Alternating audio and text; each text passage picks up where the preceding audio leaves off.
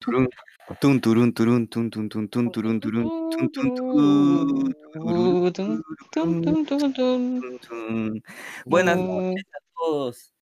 Estamos en el primer episodio de- del podcast de Les Basades, un podcast que no sirve para nada.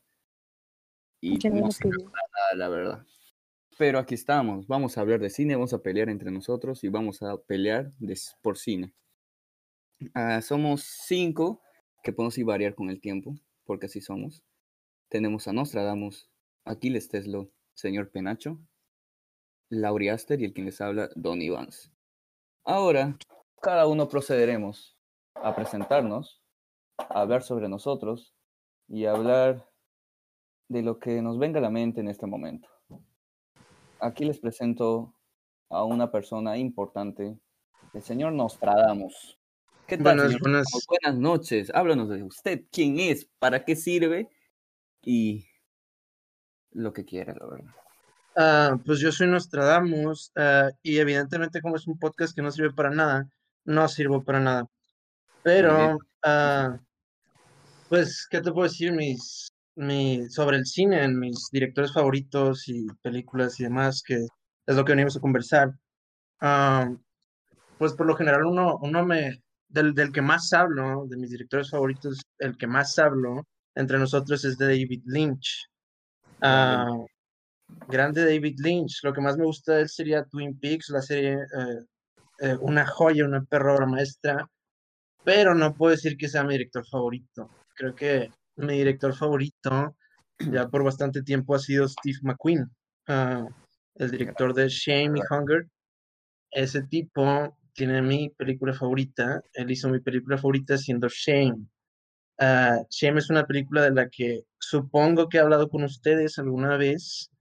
Ah, me gusta bastante. Es una película sobre un adicto al sexo, eh, siendo este Grande, personaje Brandon Sexo, sí que sí. Michael Fassbender. Muy buena película, recomendadísima y muy chida, muy chida. Y, y ese soy yo, me gusta mucho Star Wars y obviamente me gusta mucho el cine. Aquí estamos por el cine y por eso nos conocimos y así. Muy bien, muchas gracias por esa sublime presentación, señor Nostradamus. Ahora tenemos un personaje muy singular y especial del grupo.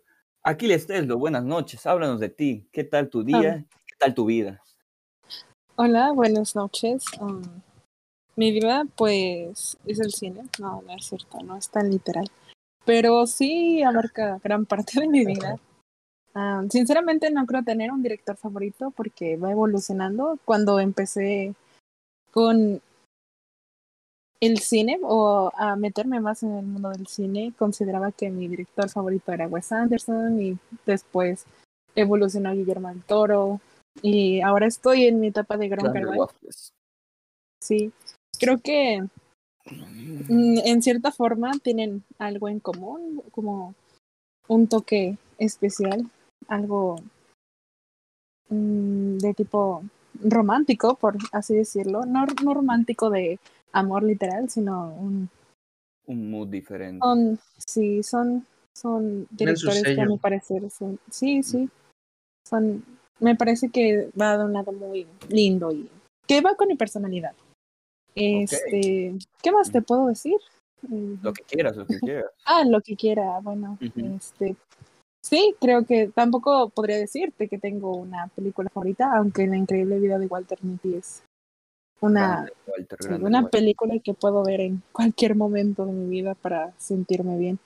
Ya que creo que de eso se trata el cine, eh, hacernos soñar o reír o reconfortarnos en algunos momentos. La escena Sí, del, claro. del- ¿cómo se llama? Del leopardo en, en la nieve. Buena escena, ¿eh? Con el, el Ah, Sam- sí, con bastante. el Sam lapicero. Sí, diciendo que las cosas hermosas o bellas no necesitan atención. Sí, sí, claro. Muchísimas Es gracias, Aquiles Teslo, por tu gran presentación. Muchas gracias ahora, por invitarme. no hay de que estamos libres de cualquier personaje de la vida. Ahora viene un personaje muy diferente. Alguien que va a dar mucho a hablar durante estos podcasts. Sí que sí. nada más y nada menos, el señor Pochoclo y variantes con la palabra P. Muy buenas noches, señor Pochoclo. Felicidades por vivir y respirar. ¿Qué nos puedes decir hoy acerca de usted? Buenas, don Iván, señor Noche. Eh, vaya, si no era.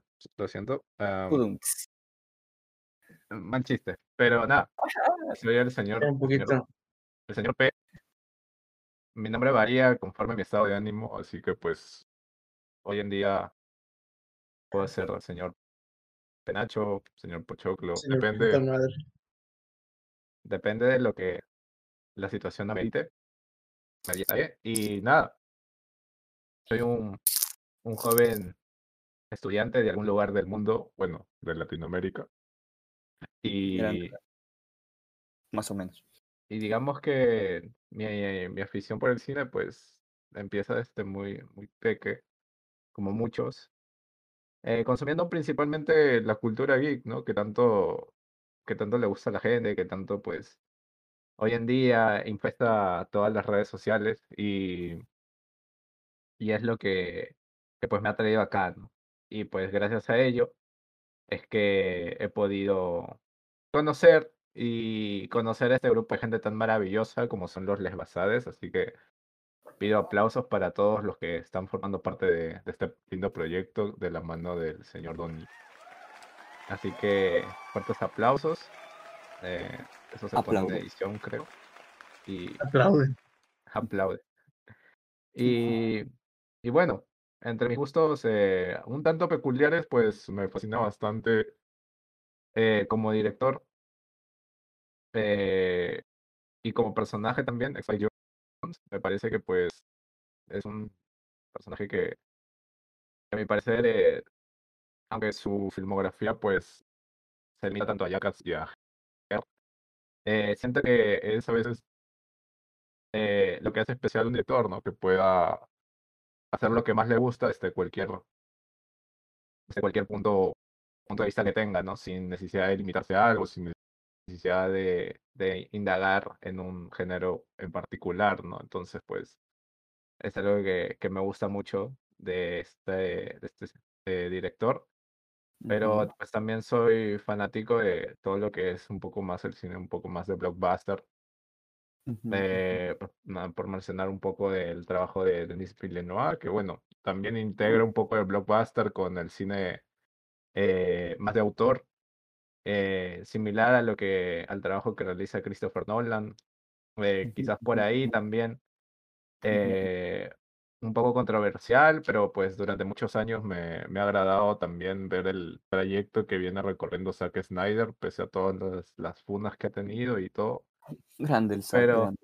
También hay, hay ahí eh, cosas que, que se pueden, que se podrían rescatar, ¿no? Y pues ir conociendo un poco más a, a profundidad eh, cientos de autores y, y demás, ¿no? Y, y bueno, en general consumo todo, o sea, todo producto audiovisual que, que exista. eh, no, no es como que me limite a algo. Tengo gustos muy peculiares, como lo señaló el señor Don Iván. Pero, Ni están peculiares. pero pues, eh, pero pues ahí, ahí vamos, ahí vamos. Y, y nada, eh, te quiero mucho, Nostradamus. Espero llevarme bien contigo en esta temporada. Así que Por nada, siempre, por siempre. así que nada, eh, prosigue, Don Iván. Muy, muy buenas noches a todos. Muchas gracias, señor Penacho, por esa increíble presentación, grata información, grande el Spike Jones, grande el cine comercial, entretenido desde tiempos inmemorables. Ahora vamos con alguien muy... Se me acabaron los adjetivos, la verdad, pero tengo que crear uno en este momento. Eh, alguien muy increíble, fue lo primero que se me vino a la mente, pero eso no quita que se deje de ser increíble. Aquí tenemos a Laurie Aster. Muchísimas buenas noches, Laurie Aster. ¿Qué tal el Buenas día? noches, ¿Qué, buenas noches. qué tal tu vida? ¿Qué tal tu noche? Bueno, ah, muy buenas noches, Don Iván. Muchas gracias por recibirme. Ah, bueno, mi nombre es Laurie Aster. Es un placer tenerlos por primera ocasión en este podcast.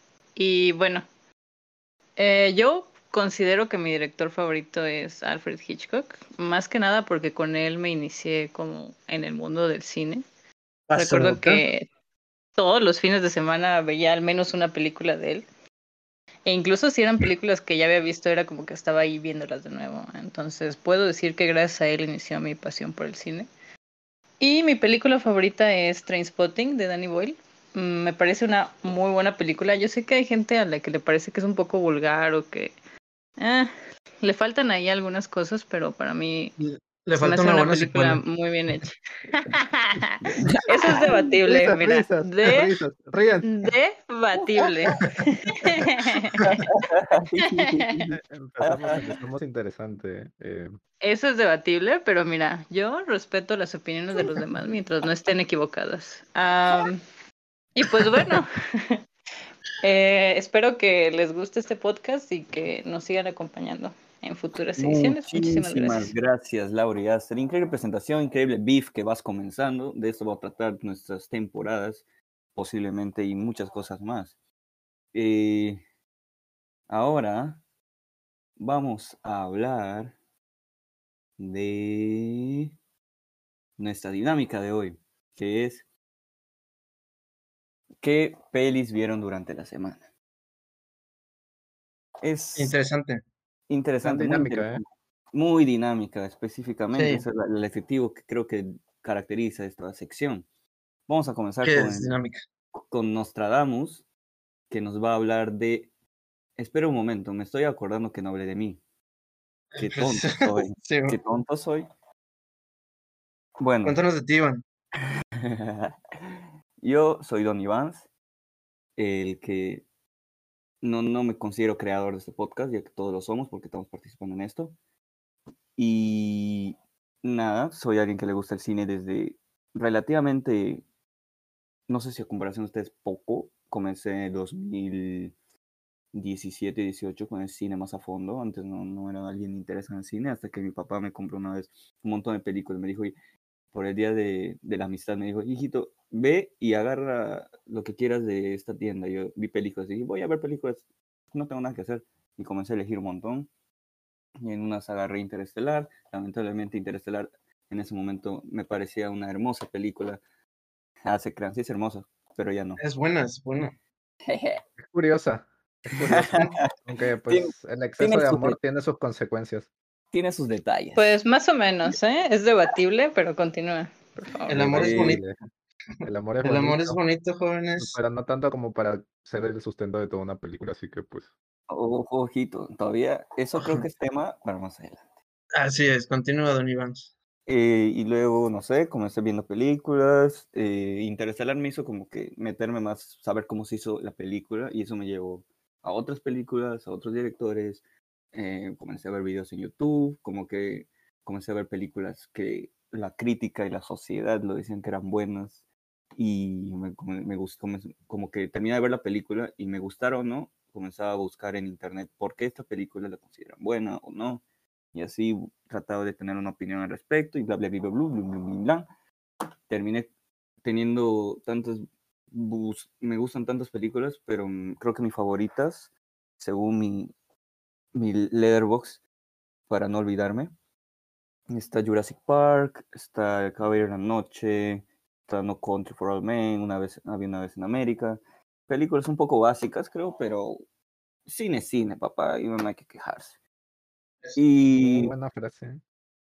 y tenemos, creo que mi director, entre comillas, favorito sería Spielberg. Siento que, que con él puedo entretenerme con sus películas de una u otra manera. Mm, Sé que yendo a ver una de sus películas me voy a entretener, sea mala, sea buena, sea lo que sea. Sé que me va a, me va a hacer pasar buen rato. Y sé que en cualquier momento Laurie Aster dice que es más o menos debatible, al igual que todos ustedes, pero para eso estamos aquí Debatible. para debatir o pelear. Y bueno, dejándome a, a mí de lado, vamos a comenzar con la sección dinámica que había presentado hace unos minutos. Y es, ¿qué películas vieron esta semana? Vamos a comenzar con el señor Nostradamus, que normalmente es, el que ve más películas con Laurie Aster durante, semana, durante la semana. Así que Nostradamus, Yes. buenas noches. Nos puede hablar de las películas que vio esta semana y Ah, si es que la vimos o no la vimos. esta semana no he visto gran cosa en realidad. Así Solo que me voy a extender. películas, una gran cosa, solo seis No es gran cosa, así es. No, me voy a extender a lo, lo más interesante del mes porque no, no, en realidad no he visto gran cosa este mes tampoco. Am, entonces destacaría de este mes, pues recientemente vi Annette con Laurie Aster específicamente. Fue una película que yo mm, tenía expectativas muy elevadas de esa película. Personalmente no me las llenó. Se me hizo me la película, se me hizo medio X. Pero es una película que otra gente le puede mamar. la- el montaje de esa película está muy, muy chingón, muy bueno. También vi este mes Supernova. Supernova es una muy bonita película. Sinceramente no esperaba nada de esa película porque no sabía nada de ella, pero se me hizo muy chida. Recomendadísima. Ah, apenas hoy vi Hiro Sueña sobre Sushi.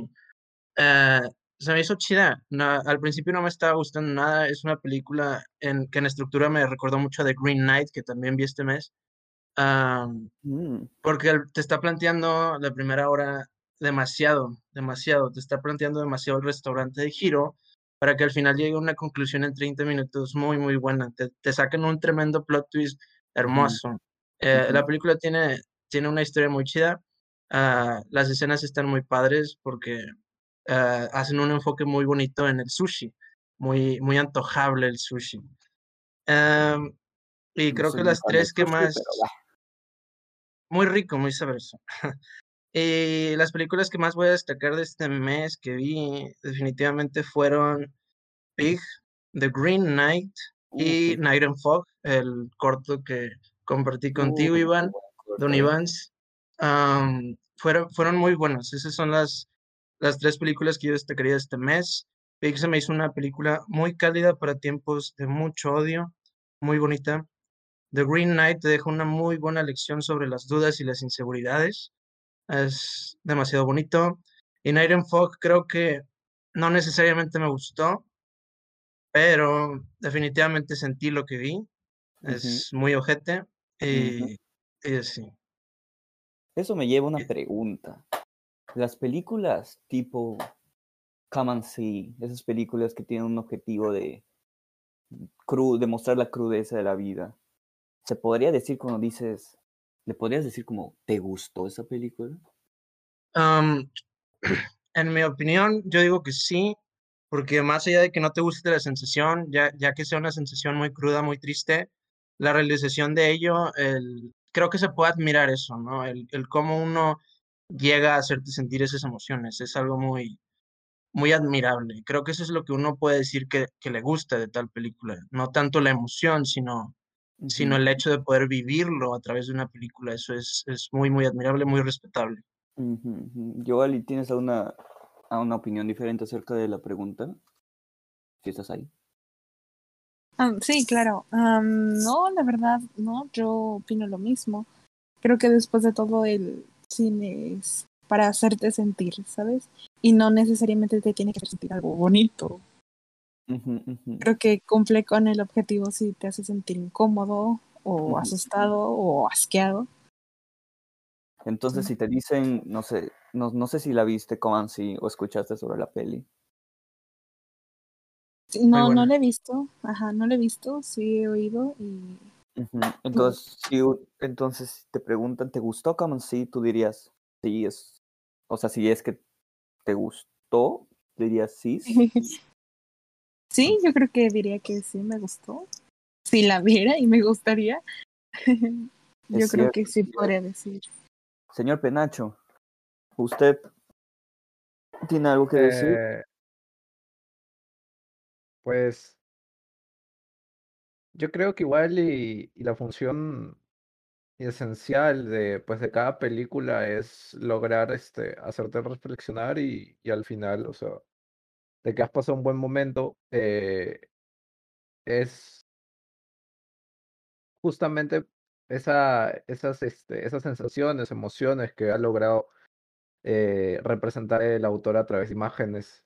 Todo ese proceso, pues, yo creo que debe ser este, de todas formas valorado, pero sí eh, considero igual que, que, que hay que hay que ser este un poco más, más abiertos, ¿no? a nuevas propuestas. Sí he escuchado mucho de Common Sí, que pues se dice que es incluso un tanto, un tanto fuerte para Sí, cierto, público, eh, pero pues hay que tener un poco la mente abierta justamente a este tipo de, de propuestas que siempre van a traer una mirada refrescante a, hacia todo lo que vemos, ¿no? O sea, perderle el miedo un poco y ir introduciéndonos en ese tipo de, de miradas más, más fuertes, ¿no? Quizás igual una película que pueda servir como introducción a todo este ambiente de guerra grotesco, eh, un poco eh, subido de tono, quizás sea pues la ya clásica Apocalypse Now, ¿no? Que también pues cuenta esta, una travesía,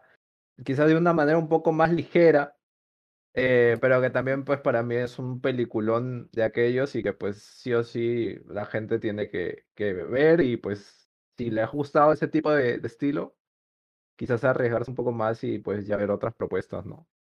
Yo, Sí, sí, así como lo mencionas es, es muy, muy acertado. Es, es como no, no, no confundir el hecho de que uno disfrute una película que sea grotesca y densa, así como, como que, ah, no mames, me mama ver gente muerta y demás cosas.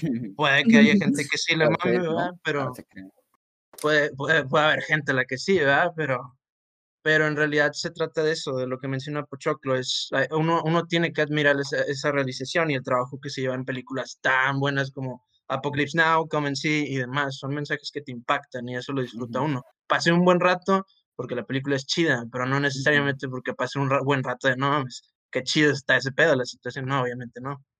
Pero, Exacto. O sea, o sea, yo por mi parte cuando vi como así, o sea, sí, sí sientes, se siente pesado. Por ejemplo, por ejemplo, mi hermano que lo vio fue como que se aburrió o no sentía lo que yo estaba sintiendo. Entonces, ¿qué, sí, qué, sí. qué podría ser para ustedes, a ver, Laurie Aster, qué podría ser alguien, o sea, es una película súper que, que podría traumar, entre comillas, o sea, dicen siempre eso, pero ¿qué es lo que hace que no, no le guste a alguien, o digo, no le, no sienta esa pesadez, o sea, ¿por qué no, no llega a todos los espectadores?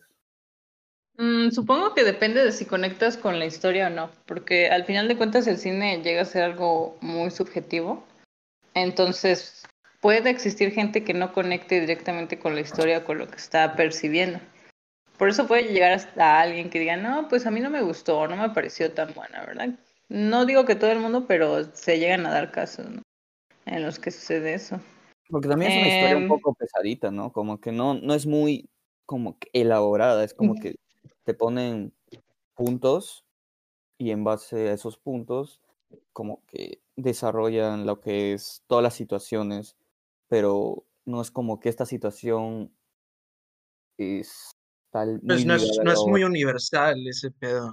Exacto. Entonces, por ejemplo, si alguien que no conecta con ese tipo de historias la vea, a lo mejor te puede decir, no, pues, mm, sí está buena, o sea, considero que está bien realizada, pero de ahí a que yo diga me guste, pues puede ser diferente, ¿no? Puede variar, puede Eh, ajá, exacto. Supongo que ocurre con muchas películas de ese estilo y no necesariamente tienen que ser de guerra. Por ejemplo, está Saló, que Sí. también ocasiona ese tipo de reacciones de que no, si dices que te gusta, está un poco, o sea, como que la gente lo va a tomar Está un un poco poco mal. controversial. Ajá. Ajá. Sí. ¿Pero por qué o qué? No, no sé qué. O sea, Eh, Es que la gente ¿Por no es como que, no sé, es- preguntémosle a un experto en funas. Explícanos por qué. Mm. Mierda. Mierda. Bueno, hay que grabar desde el inicio. Ah, pero Pues yo, yo supongo que se debe a los temas que trata, o sea, como, mm, pues ya saben a qué me refiero, ¿no? Creo que no hay que ser mm, Es- creo que es una peli- específicos. más Sí, sí. atmosférica que Ah, exacto, exacto. historia, historia. ¿Qué digo? Como quiera al final la controversia vende, se va a hacer hasta una obra de teatro de. Es muy curioso. Ah, sí, el cine, el cine trasciende muchos medios de formas muy curiosas. Y es que, por ejemplo, hay gente que asume que si te gusta Salo es por morbo, ¿no? No necesariamente por los temas que trata, porque incluso hay gente que dice que expresa muy bien por la época política en la que se hizo, que lo, lo refleja bastante bien. Pero normalmente cuando te, alguien te dice me gustó Salo, asumes que es por morbo, ¿no? Que le gusta otro tipo de cosas. Entonces, yo supongo que eso lleva a que Asumas que... que Eh, el, el estigma, ¿no? Detrás de todo eso. Exacto, exacto. Hay mal estigma detrás del igual- cine así de ese tipo. Igual y me parece, bueno, eh, que hubo esta tendencia hace un par de años de empezar a sacar los tops de películas que te, que te van a volar Sí, sí. la cabeza o películas Ah, que te van a perturbar totalmente. Pues, era como Buen que punto. el top de siempre, irreversible, eh, esta de Aronofsky, que tam- también no me acuerdo el nombre, lo siento, eh, Serbian Film. eh, pues, estaba Sí, Saló, estaba la de Dancer in the Dark, creo.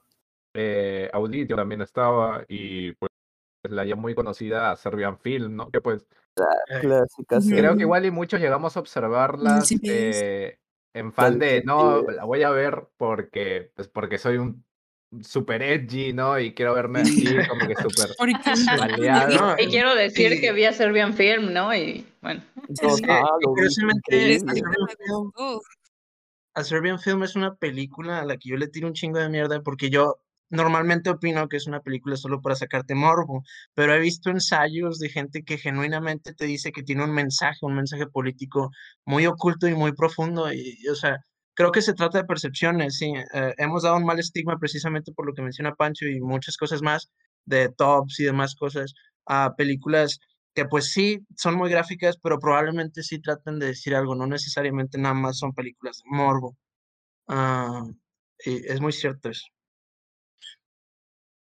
Sí, o sea, yo, o sea, yo no he visto Serbian Film, por, he visto, o sea, nomás comentarios y dicen que es una película que saca morbo, pero en sí es entre comillas. eh, O sea, digo entre comillas porque para ellos es mala. Es solo una película que para ellos es como que está ahí random para sacarte el morbo suficiente, pero la historia en sí no, no es nada, nada que podría conectar con todos los espectadores. O sea, no es algo, de verdad no, hasta ahorita no he sentido Mm, No, no sientes que sea como algo universal, a eso te refieres, ¿no? Supongo que no es algo con lo que puede Sí. conectar todo el mundo. O sea, como que sí, sí. no, no siento, es como esas películas que no, no me da ni, ni curiosidad de querer verla. No sé por qué. Sí, y pasa con todo, que si Marvel no es cine, pues sí es cine, pero no todos conectan con ello. No todo el mundo va a conectar con esas películas. Ah, y así va, va a una larga escala, que si el anime no es cine, pues sí es cine, pero uno no conecta con ello. Ah, es un, es algo, un tema muy general en realidad. Eh, pasa, es de gustos, de preferencias y percepciones. Es que también depende. palabra. Ajá, como. Ah, oh, eh, y. No, de- decía que dijo la palabra, dijo o sea, Marvel sí es cine, pero pues bueno, eso creo No, que no igual las frases, episodio propósito. 2. Dijo la frase prohibida. O sea, frase bueno, prohibida, para, sí para es. un, un segundo episodio en donde pues solucionemos esa trama que pues ahorita va a quedar pendiente, Sí. pero bueno, continúe. Es, El segundo Muy- episodio va a ser de Marvel. No, es todo un tema, el de Marvel no es cine. Bueno, entonces Ah, hablamos Sí, en el hay que para otro. capítulo. Ah, sí. Y, Continuemos bueno, con lo que hemos visto. Mejor. Nostradamus, estabas hablando de Mog. ¿Cuál era la- el documental? Creo es, ¿no? De media hora o corta. Ah, sí, este Corto es este de Night and Fog. Estábamos hablando de ese documental que es un documental muy, muy denso y en realidad eso era todo lo que tenía que decir. Es, es algo muy, como por ahí vi un review de una persona muy, muy basada que decía que no le iba a dejar un corazón porque eso sería humano y no hay nada de humanidad ahí. Ah, totalmente acertado. Es, e- es recomendado verlo, pero a la vez también diría que no lo vean porque es muy gráfico, muy, muy gráfico. Es material Sí. real sobre el holocausto y O sea, está yo cuando muy, vi, me sorprendí yo como que, o sea, somos, es como que, no sé, como que los humanos que estaban ahí, o sea, los judíos, los tratan como, ala, es- o sea, parecían tipo cuando tú es- eres chiquito y estás, no sé, jugando con las hormigas y las matas porque, porque te divierten y ya, puta, era, era ver eso y era como que, qué incomodidad, Dios santo. Sí. Pero sí, eso es lo que yo vi este mes. No sé si alguien más quiere comentar lo que yo en la semana. Ah, ¿quién sigue? Em, a ver, Quien quiera. eh, yo, bueno, mencionar que este mes fue el mes que más bajo estuve de, de ver películas. Eh, según mi vi alrededor de, de cinco películas, seis. Joder, El mes. eh, el mes. El mes. grande Tule. el mes, mañana es feriado, espero pues mandarme algún, algún par más y quedar para, que para llegar a unas 10.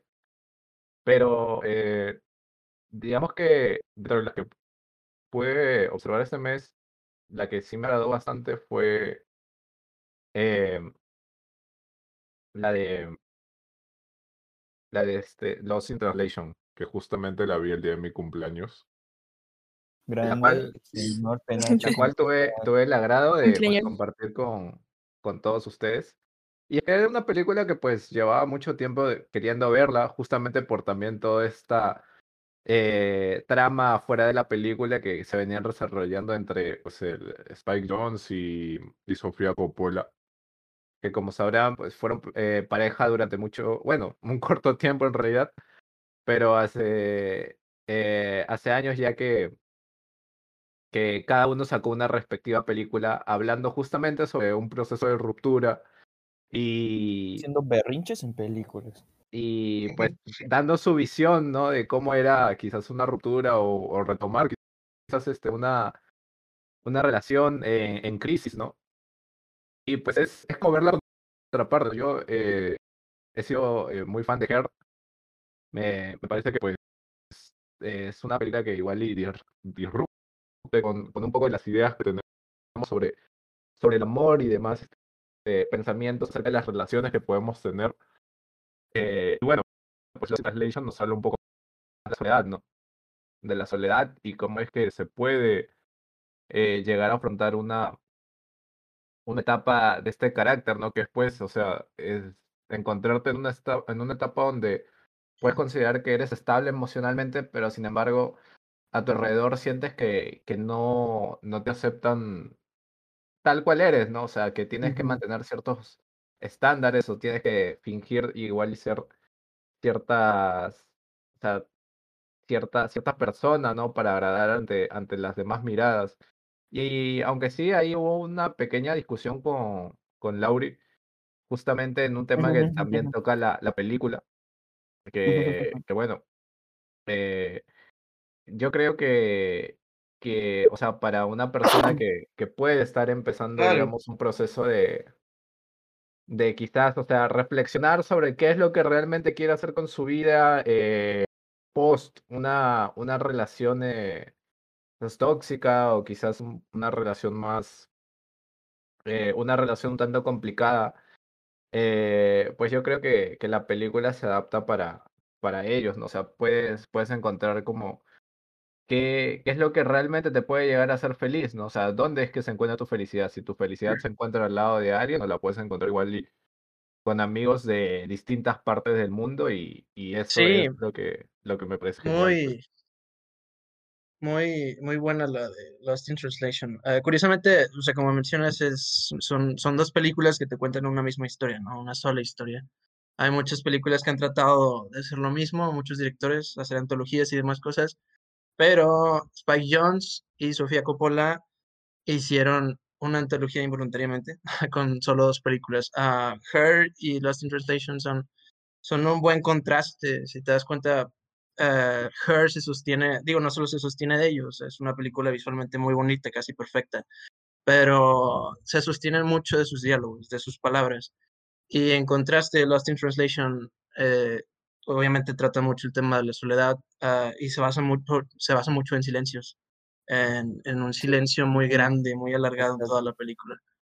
Ah, lo cual se me hace algo muy interesante, muy, muy, muy Creo interesante. que a mí me gustó bastante porque creo que toca, como dice Misa, esos silencios, la atmósfera. Es una atmósfera tipo como que cuando tú vas a una fiesta, pero no conoces a nadie y te sientes como a un lado contigo mismo.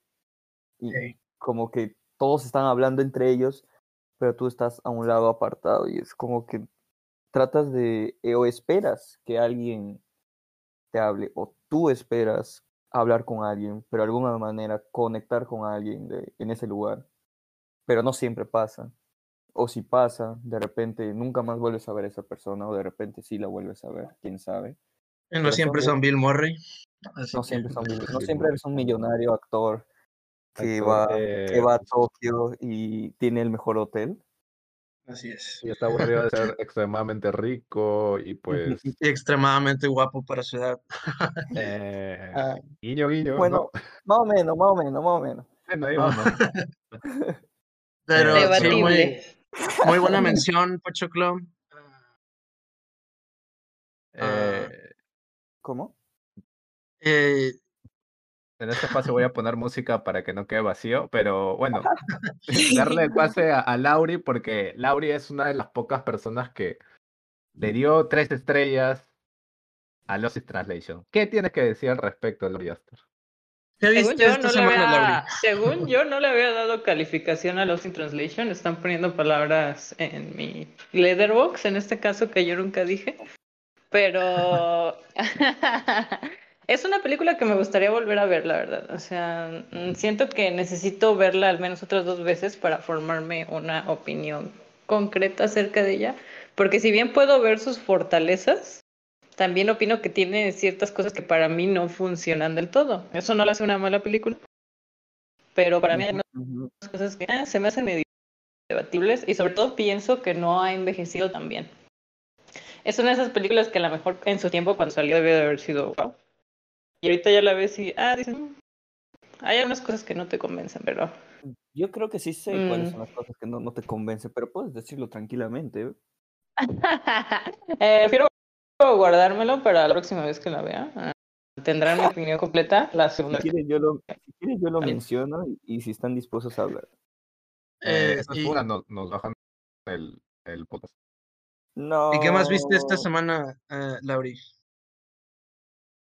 Ah, pero realmente no vi nada nuevo esta semana. Más que nada me concentré en ver películas viejitas. Ah, vi los películas. Vampire, Muy buena. eh, que me parece que es del buena. treinta y tantos y es muy buena película. O sea, para Sí. el año en el que salió.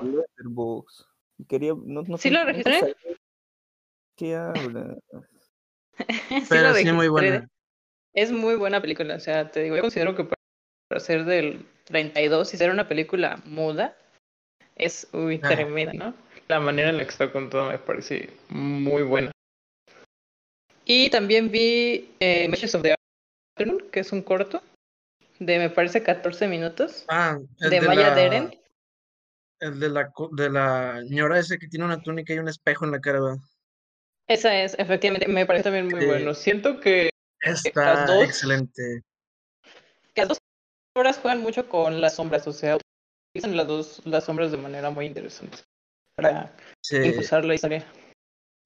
Matches of the Afternoon se me hizo algo como que a lo que ahorita llamarían muy lynchiano, como dicen los chavos. ah, se me hizo muy mesh- muy bueno el corte de Matches of the Afternoon.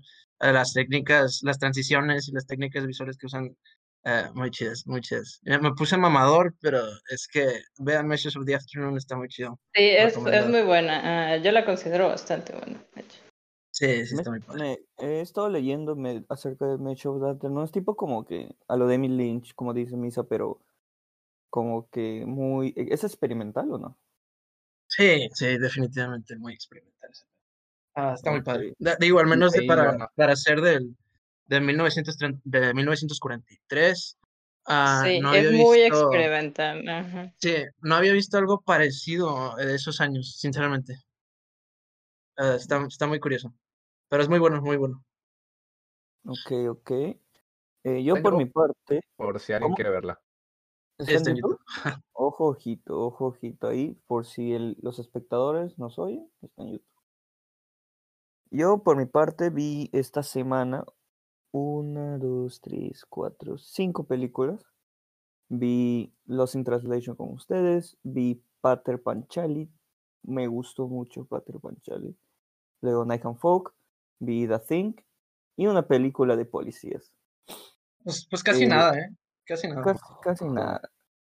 Me- me- no sé.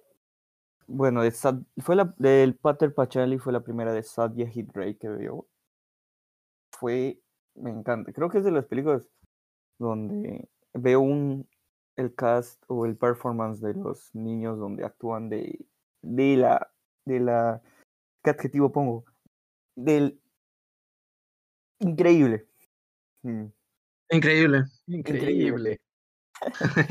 Creo que es que habla de tanto de, de los, del esfuerzo patriarcal, patriarcal y el esfuerzo matriarcal para buscar un objetivo, pero esos objetivos a veces no llegan. Donde es una es un lugar donde y, en vez de enfo- enfocarse solo en la en las en los padres, se enfocan cómo los hijos ven ese, ese esfuerzo y cómo ellos lo sufren, y, pero al mismo tiempo cómo disfrutan de su infancia, pero al mismo tiempo sufren de, de todo lo que los padres hacen y al final pueden lograr cosas, pero a veces no. Es, y, y es, y, re- y creo que Satyajit Ray, Ray busca relacionarlo con la naturaleza y es como que esa atmósfera de esperanza está contrastada con el sufrimiento. Entonces, como que ves lo simple que, que puede llegar a ser hermoso, pero luego cuando vas a profundidad se vuelve más triste. O sea, lo superficial es hermoso, pero luego ves que para otros tú estás disfrutando lo superficial, pero mírame aquí, yo estoy sufriendo, a mí no me importa lo superficial, yo quiero sobrevivir. Entonces, creo que me gustó mucho esa peli, la puse en mi lista de posibles favoritos con el tiempo. Al igual que La Cosa, creo que todos aquí vimos La Cosa, ¿o no? No sé si Eh, todos sí, vieron. muy buena. Muy chida. Grande, John Carpenter, es un peliculón, creo.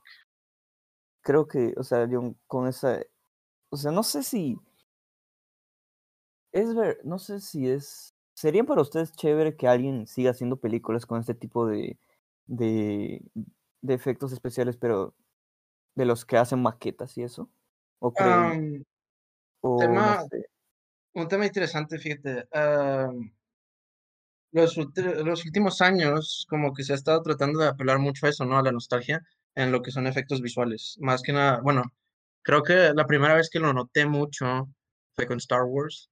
Ah, eh, Star Wars, pues tiene esa historia de que en el 77, la trilogía original al menos, era muchos efectos prácticos. Y obviamente innovó un chingo en ese, en ese campo. Am, luego para las precuelas, pues empezó, eran los 2000, inicios de, la, de los 2000, y se empezó a usar un chingo de CGI, eh, bastante CGI ah, para todo. George. Lucas se traumó con el CGI y ya recientemente Disney, eh, al menos en lo que fue Star Wars, prometió mucho eso, regresar a lo, lo que son los efectos prácticos. Y los últimos años hemos visto, eh, hemos visto bastante eso, que, que bastantes directores prefieren usar efectos prácticos, que el, el caso más evidente es Christopher Nolan. Él, él está obsesionado con efectos prácticos y maquetas y, de, y el uso de maquetas. Ah, The Green Knight es un, es un ejemplo muy, muy bueno de eso también. Blade Runner ¿Usan 2049 maquetas es otra Green Knight? Ah, sí, muchos ¿Cómo? efectos prácticos al menos.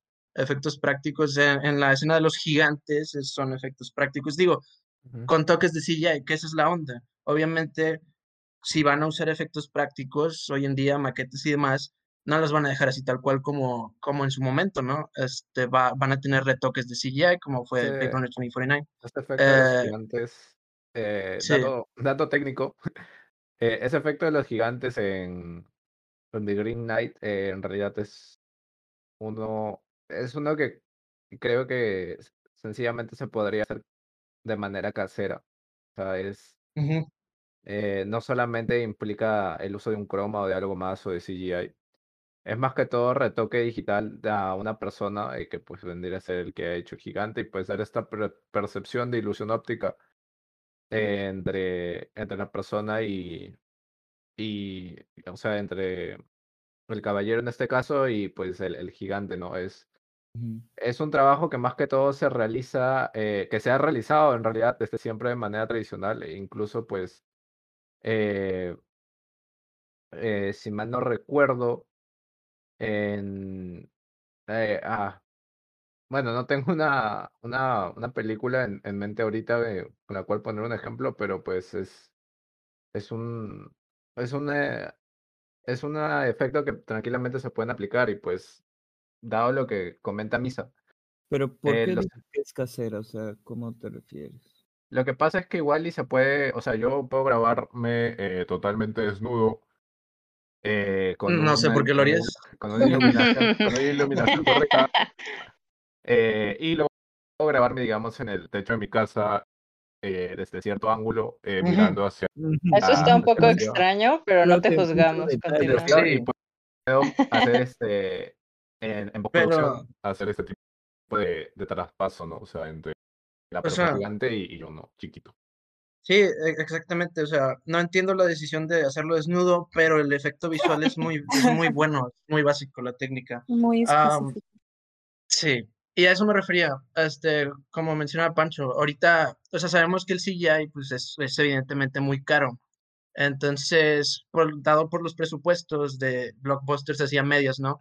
Ah, se puede llegar a ver bien, a ver bien feo, ¿no? Como es el caso de las precuelas que enveje- envejecieron muy mal en el apartado de efectos visuales, al menos las primeras dos. Entonces, ¿qué hacen?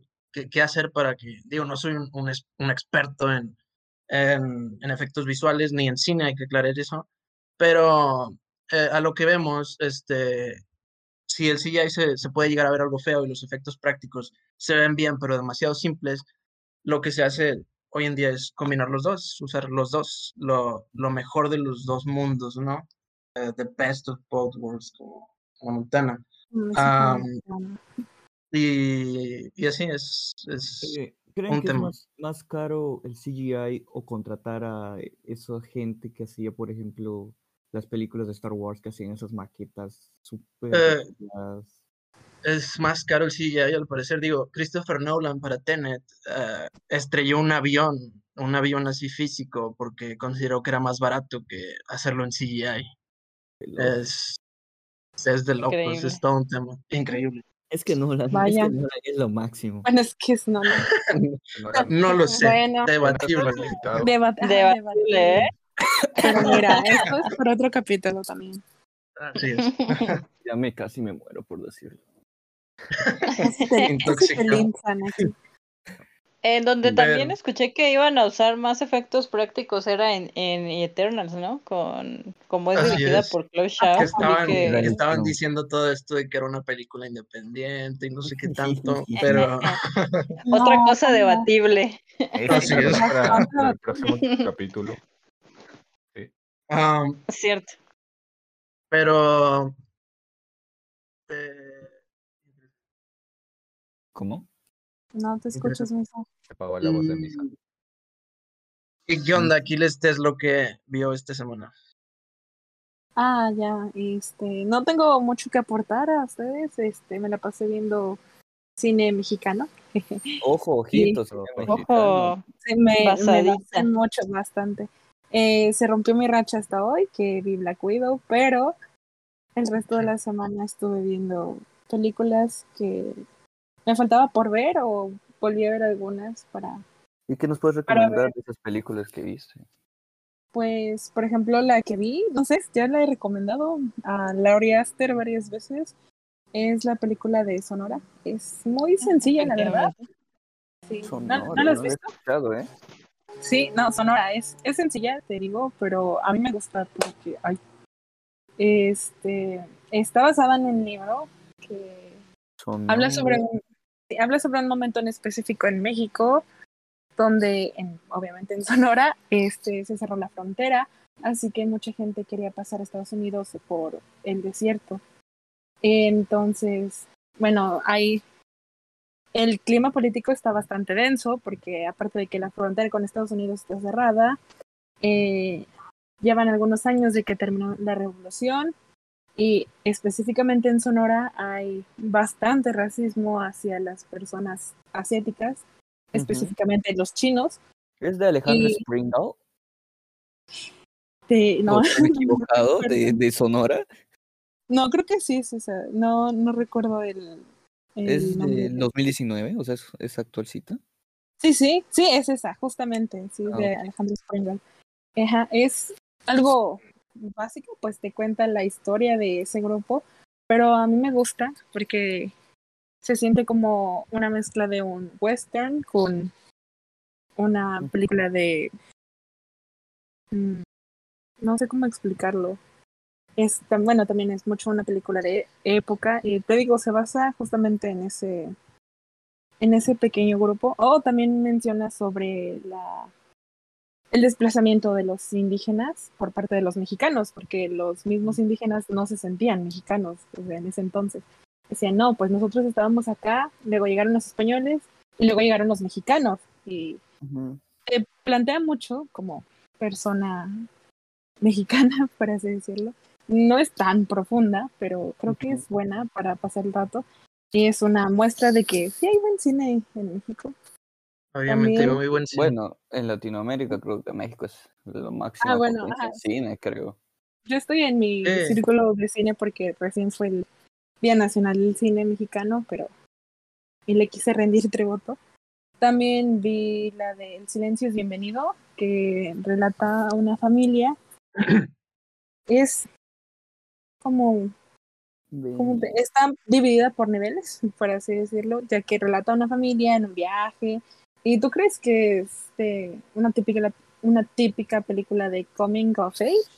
Ya que Ujú. hay un adolescente que está viendo cómo su familia se derrumba y todo eso. Pero llega un momento en donde habla sobre la inseguridad que hay en el país y sobre cómo incluso hasta lo, la policía o el ejército que se supone que te debe de proteger puede llegar a hacerte daño. No voy a adentrarme más porque podría ser spoiler.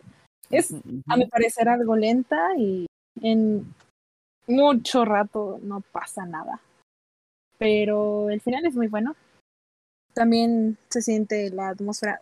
Es muy parecido a Lost in Translation. Bueno, no muy parecido, pero podría ser la referencia de que se siente la atmósfera de, de soledad. Se siente Ajá. a, a la familia dividida y creo que esa es la razón por la que hay. Una historia simple, pero con una atmósfera pesada. No Sí, recargada. sí. Y, pero es, se nota mucho que es una ópera prima, ya que esa atmósfera cargada después de un rato se vuelve tediosa. Es como, como estar atrapado en un viaje familiar al que no querías ir, justamente. Muy, muy chévere. Creo que la pondré en mi watchlist. Sí, Horror. sí. Ver, ¿Cómo se llama? Este- Silencio es bienvenido, ¿cierto? Ajá, El sí, silencio es bienvenido, así es. Ujú. Sí. Ok. Oh, también vi algunos cortos. Este. Ah, Es viste cortito. una. Claro, claro. Es una pequeña Ujú. antología. Son tres cortos. Eh, incluso está en Netflix. Es Modest Heroes. Son, son de anime. Es, están buenos. Me gustó más el tercero, que es, se llama Invisible. Que es una analogía de un hombre invisible ante la sociedad. Es, no, no hay ¿Está en mucho diálogo. No, está en Netflix. Ah, en Netflix. oh. Eh, sí, se llama Modest Heroes, pero del que estoy hablando específicamente es el tercero. El primero y el segundo me gustaron, pero el tercero, el tercero fue por fue la razón por la que vi la- por la que vi pues esa pequeña antología, es que están, juntos como si fuera una película. Ajá, Ah, habla de es este anime. hombre que sí, de eso dije es anime. Este hombre invisible, literalmente, aunque no es literalmente, y que solo es invisible ante la sociedad. Este, no trae mucho diálogo, pero no sé, reconfortante el final. No, no sabría cómo explicártelo. Eh, Y de, bueno, personalmente me identifiqué con, con el hombre invisible, ya que hacía esfuerzos por ser visto y nadie lo veía. Parecía... Nosotros te vemos. Nosotros te vemos Nosotros aquí. te vemos siempre. Nosotros tenemos efectivamente. Aquiles. Y, Bueno, yo Y creo- hablo más nada en, en el mundo presencial, diría yo. Él Ujú. está en su trabajo, eh, incluso en una parte le ayuda a la chica que le gusta, le da su pluma, y la chica lo ignora, no lo ve. Entonces eh, siente la frustración. ¿Ves a esa ropa andando? Porque pues, les digo, es invisible, solo se ve su ropa. Y aunque no tenga expresiones y casi no hable, sientes, sientes esa soledad, eh, sientes ese de ese sentimiento de, oh, pobrecito, se esfuerza y no hay nadie que lo note. Eh, quisiera hacer un spoiler, no sé si, si me- Yo posiblemente me olvide del spoiler, pero Sí, yo, pi- ajá, Me- me yo pienso que no, pero. ya sí, ya No, no, no, hubo demasiados spoilers. Bueno, eh, lo diré, lo diré, lo diré. Eh, me gustó que la única, bueno, la primera persona que lo nota es también alguien que parece ser invisible. Es, es muy lindo, es como que Momento Lost in Translation. Momento los Momento Sí. Lost in Translation, efectivamente. Y volvemos a lo mismo, Sí. ¿no? O sea, de que depende de que puedes conectar con ciertas historias, ¿no? Y, y le puede dar un giro a lo que estás viendo. o sea. Ujú. Es Sí, como- porque apuesto que no mucha gente se va a sentir identificado con sentirse invisible. ¿sabes? Y, y voy a esa sensación de cuando te dicen, mira esta película, es un peliculón, y sientes esa frustración que cuando la ves y no te gusta. No te como, gusta. Sí, dices, eso, eso es lo que me da miedo de recomendar películas. ve, te quedas como que me gustó, no me gustó, y si no me gustó, no le sea al cine o sí le sea al cine. Y es como que... Y Pero no eso es lo hermoso de esto, ¿no? El criterio propio, los gustos. es- No todos viven lo mismo, así que no puedes esperar que todos conecten de igual manera. Igual para eso es esto, ¿no? Para pelearnos sobre eso. Sobre Así si te es. gustó o no la película que te recomendé. Claro, como cuando a mí me gusta Perros de Receta, a Laura este le gusta Mits Pero Omar, al señor Debatible. Le gusta. es muy Ah, buena sí. Perros de Receta. Es... A mí, a mí me gustó bastante Perros de. Receta. Ojo, Está acá tenemos una alianza, ¿eh? Ay, bueno. Yo creo que de hay que organizarnos. ¿eh? De comercial para spoiler, digo spoiler, spamear The Wire. La mejor serie. Serio de la historia. Twin Peaks está en desacuerdo. ah,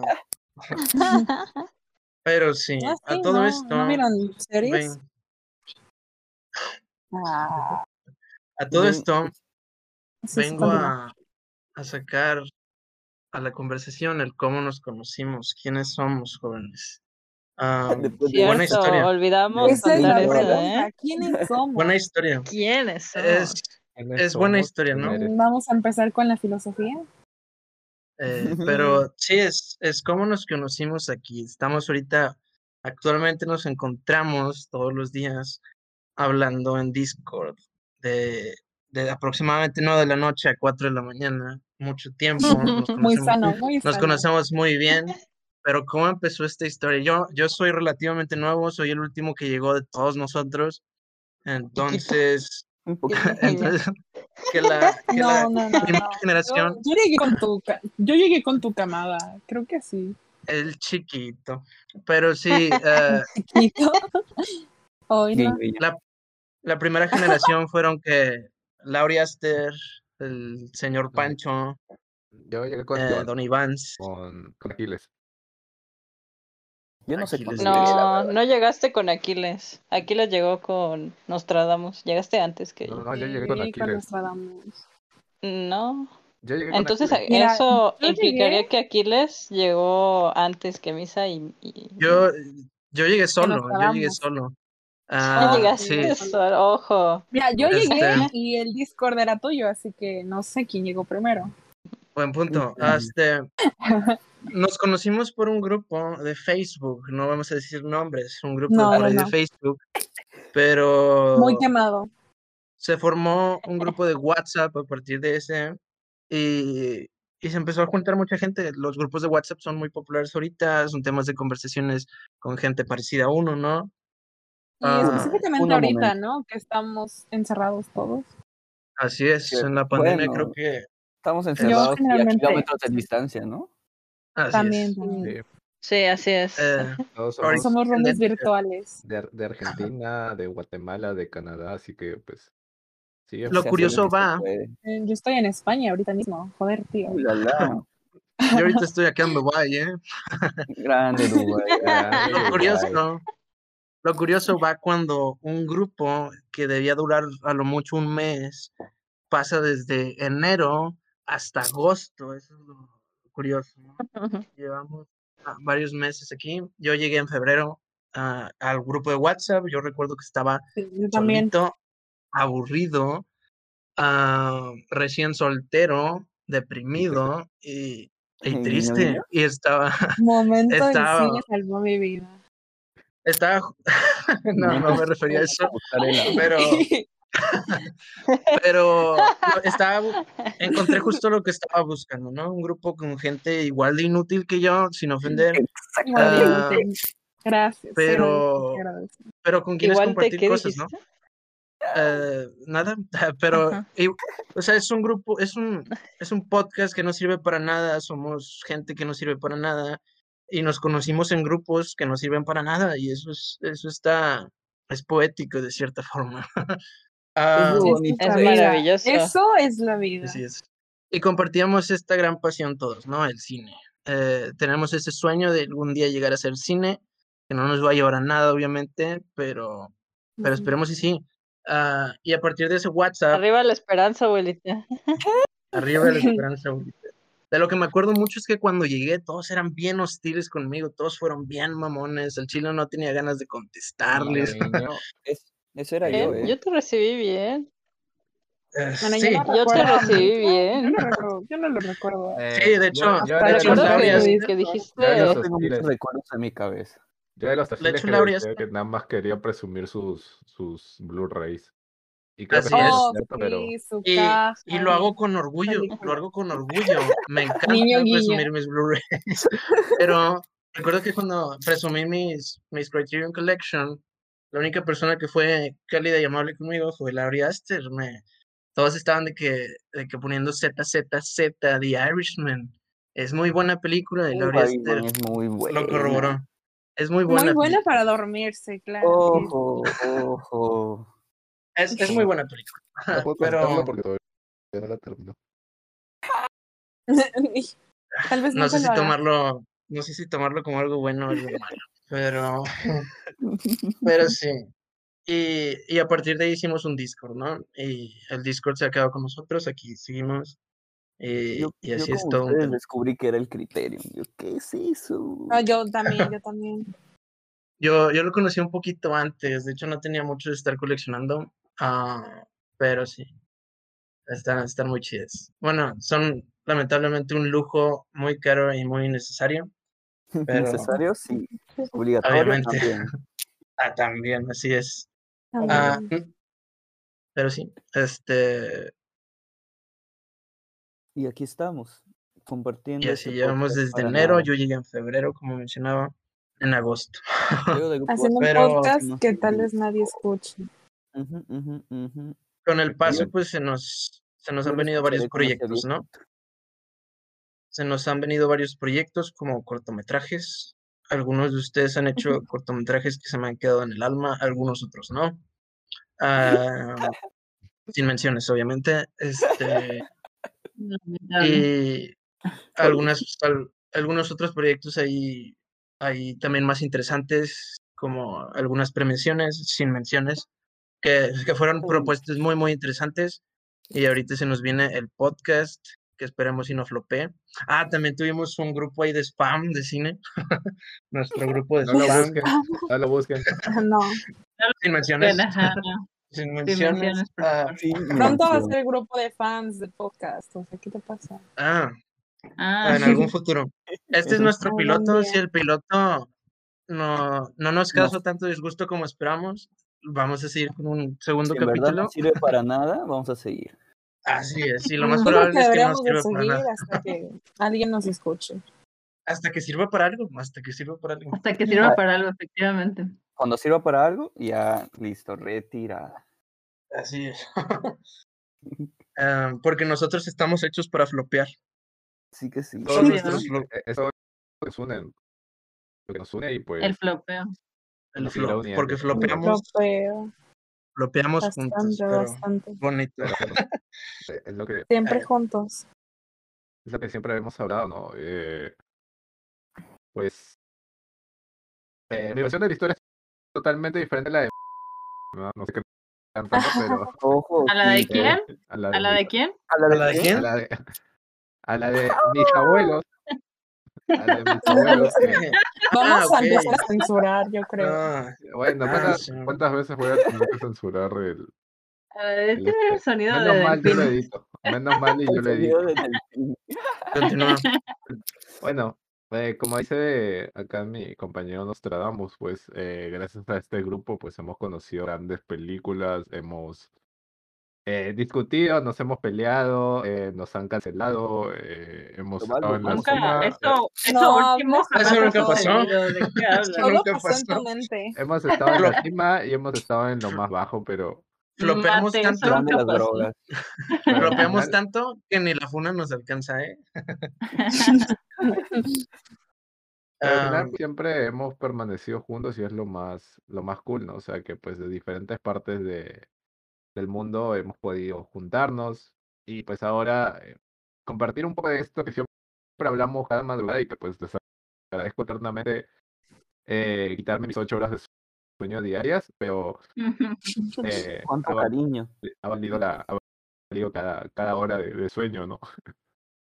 Y nada, pues Así ahora compartimos un poco de nuestras controversiales opiniones. Eh, eh, no sé qué, qué va a opinar Don Iván, eh, eh, si es que el próximo episodio igual iba a ser sobre si Marvel sí o no.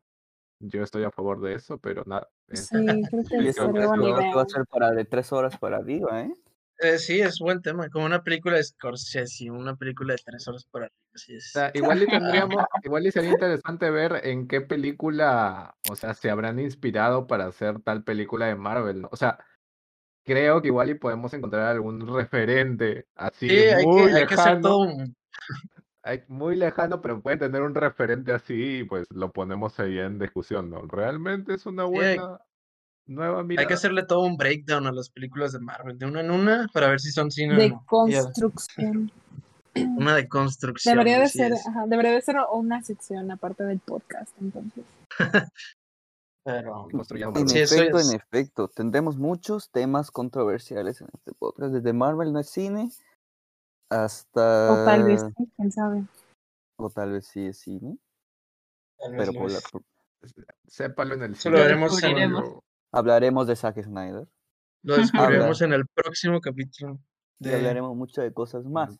Todos aquí con Les Basadez, muerte y renacimiento. Lo que hacemos todos los días. Sexo, drogas, alcohol. Life Sí. y si Dios, Y- este, si Dios es todopoderoso, y eh, gran- ah, y, y sí, cierto. Como mención especial, pues cine, ¿verdad? Ahí de lleno. Ahí Ah, nosotros. falta, esperen, Sí. esperen. Eh, las recomendaciones, las recomendaciones. Recomiendo una película cada uno para esta semana. Mm, no, excelente. Empiezas tú, Don Ivans. Eh, yo recomiendo ver eh, la primera de Sajad de, ah, de Satyajit Ray, Pater Panchali. Muy buena. Como para comenzar su filmografía. Excelente. Am, yo, Nostradamus, eh, ya, ya recomendamos varias películas en, en el transcurso de esta hora. Eh, yo, yo mencioné Shame, obviamente, pero me gustaría recomendar Taste of Cherry, que es otra de mis favoritas. Una película muy simple, muy... Sí está medio aburrida, pero es un mensaje poderoso, es, es muy simple. Está, está, está muy chida, la, la película es muy, muy buena eh, y de mis favoritas, definitivamente. Eh, Aquiles. Ah, es una pregunta difícil. ¿Puedo, puedo pasar? ¿Y ¿Puedo pasar a alguien más en lo que Recomiendo pienso? una de las mexicanas que viste en la semana o de las que te viene a la Ah. mente, cualquiera. Sí, Bueno, mm, entonces reitero, vean Sonora.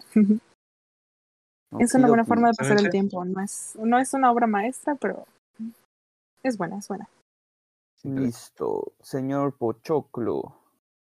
Eh, bueno, en particular me gustaría pues recomendar un eh, una trilogía Ojo, eh, ojito. que pues está muy relacionada a la, a cultura mexicana también. Eh, véanse pues la trilogía de Luis Estrada, creo que igual y muchos ya deben haber disfrutado. Eh, pero sí creo que te da una, una mirada sobre diferentes asuntos políticos, no solamente de México, a mi parecer, eh, sino de, de, de toda Latinoamérica. Entonces, yo creo que Es- puede tener una interpretación dependiendo del lugar en donde vivan. Y nada, vean esas trilogías, las tres películas, ¿Y, El y cuáles son infierno, esas tres películas? El Ah, infierno. La dictadura perfecta y eh, La ley de Herodes. La ley de Herodes. Entonces, Sí. eh, pues encuéntralas en, en su lugar de streaming favorito, no, no quiero hacer publicidad a páginas piratas. Guiño, guiño, eh, guiño, Guiño, guiño. guiño. Guiño. La piratería es mala. igual y Don. Iván, eh, puedes compartir también tu, tu, tu famoso, tu famoso este baúl de, de las Eh, no, no, no, no. au, ¿De qué estás hablando, señor? No, ¿de qué hablas? Ah, ¿de qué hablas, Papapín, pum, pum, pum, pum, Ah, pum, pum. Laura Esther, Y ¿cuáles son tus recomendaciones? A mí me gustaría recomendar Halley de Sebastián Hoffman. Es una película mexicana. Está cortita. Eh, igual y no es una película en la que se dan muchas cosas, pero a mí me pareció bastante buena. ¿Cuál? ¿Ali? Oportunidad. Halley, como el cometa, como el Halley. cometa Halley. Ah, Ali. Ah, Ali. excelente. Ujú. Muy interesante. Sebastián Hoffman, ¿eh? Ok, ok. para la Creo que apenas necesitamos ponernos a, a- a- al día con las peruanas. A mucho México están dando aquí, ¿eh? Mm, ¿eh? La invasión. Bueno, quizás para otro episodio igual hablamos de películas peruanas, ya que cada vez que quiero hablar de una, eh, pues me mutean y toda esa madre. Me No, ¿cómo? Eso jamás ha ocurrido. ¿Por qué están diciendo puras cosas que jamás han pasado? No. Momento, soy peruano. Pero eso estará para el próximo capítulo de Desbasados. Bueno, muchísimas gracias a todos ustedes por estar aquí. Muchísimas gracias a los Gracias. espectadores. Y nada, eh, es música que de, de- de final. Pum, Mm, parece música de noticiero. Este, Nacho, espérate tu final.